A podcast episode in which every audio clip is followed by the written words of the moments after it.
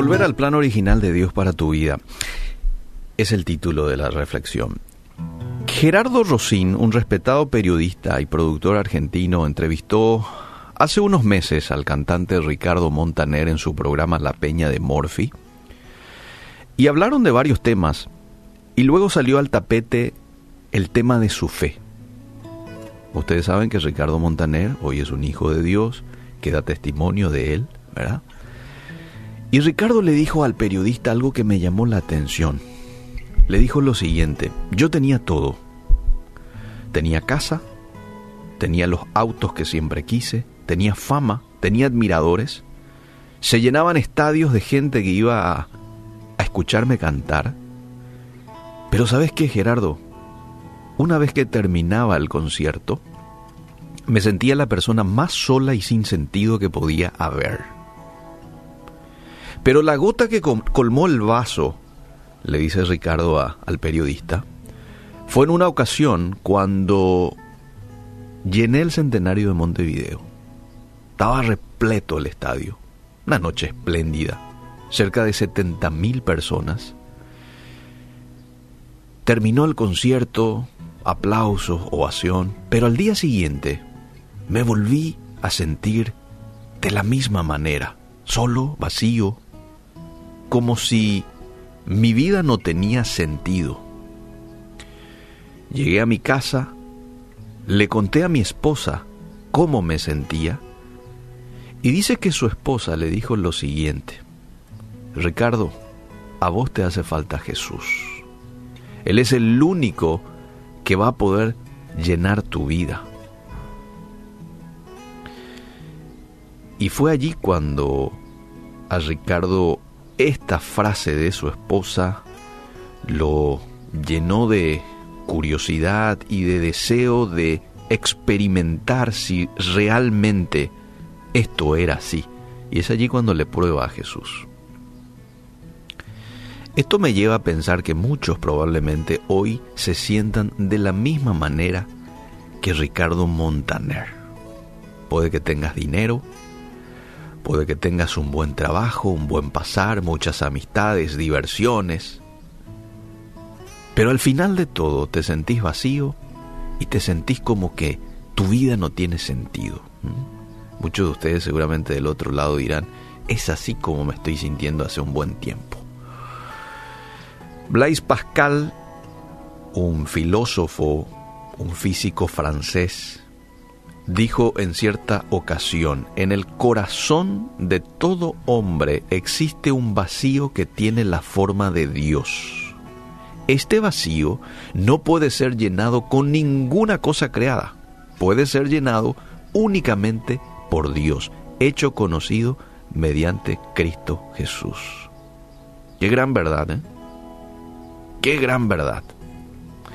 Quiero decirte en esta mañana el plan original de Dios para vos, y te estoy hablando así de manera personal, es que seas pleno, es que seas plena, es que tengas gozo, gozo a pesar de cualquier dificultad que se pueda presentar en tu vida, y es que tengas intimidad, comunión, relación cercana con Él para vos que te estabas preguntando, ¿cuál será la voluntad de Dios para mi vida? Bueno, aquí Dios es hablando de a vos a través de mí. Esta es su voluntad para vos. Que seas pleno, que tengas gozo. Dice que la voluntad de Dios es buena, agradable, perfecta, ¿verdad? Y es que tengas comunión, intimidad, relación cercana con Él. Fíjate vos, y vamos a dar un paseo un poquito desde el Génesis. En la creación, desde el vamos, Dios le crea a Adán y le coloca en ese huerto precioso, perfecto.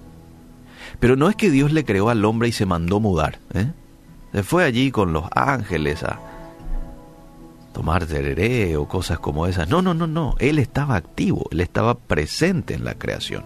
Ve que Adán estaba solo, y le da una ayuda idónea. Ahí aparece Eva. eh, Dios le dice qué tenían que comer, les da responsabilidades, qué hacer, les bendice. Está todo ahí en los primeros capítulos de Génesis. Les da autoridad sobre todo lo creado. Es decir, Dios tenía una estrecha relación con ellos.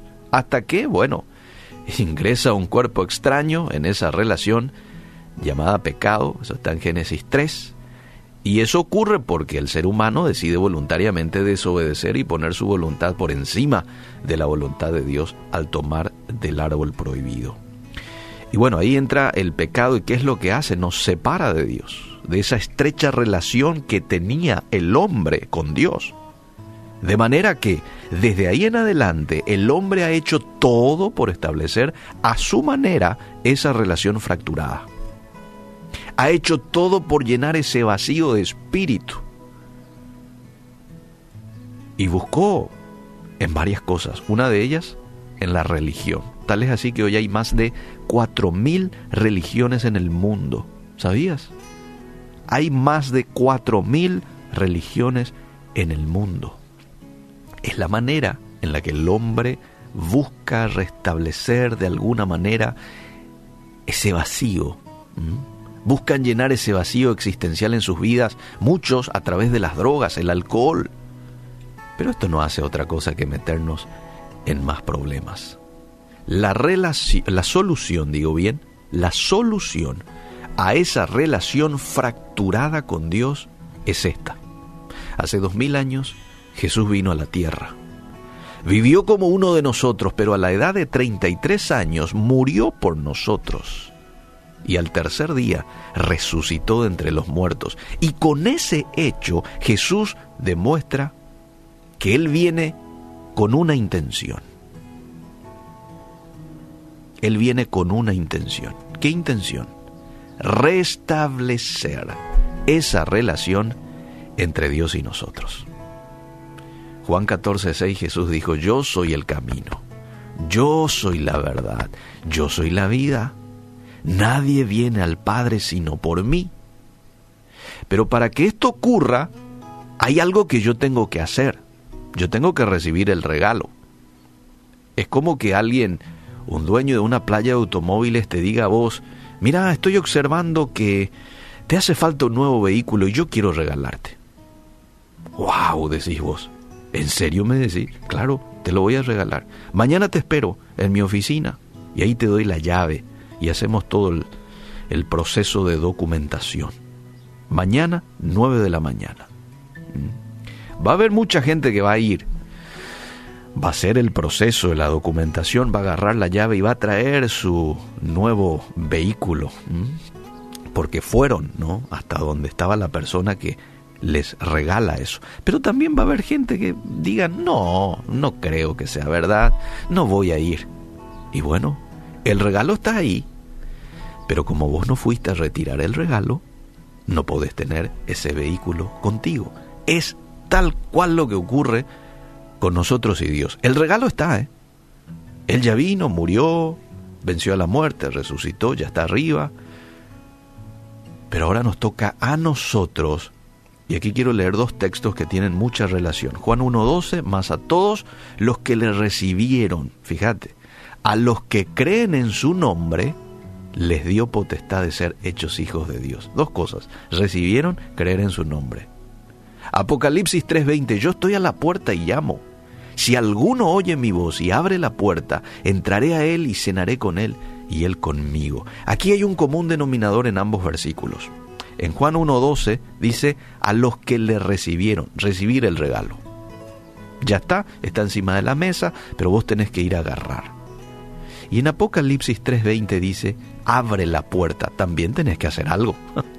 Abrirle la puerta al que está tocando. Abrir la puerta y recibir son sinónimos. Y fíjate vos la segunda parte de los dos textos que acabo de leer. En Juan 1.12 la segunda parte dice, les dio potestad de ser hechos hijos de Dios. Esto es intimidad. Esto es plan original de Dios. Y la segunda parte de Apocalipsis 3:20 dice, cenaré con él. ¿Con quién? Con el que le abre la puerta. Cenaré con él y él conmigo. Esto es intimidad. Esto es plan original de Dios. Termino con esto. Hoy es día de aceptar ese regalo. Hace unos minutos atrás hablábamos de la decisión.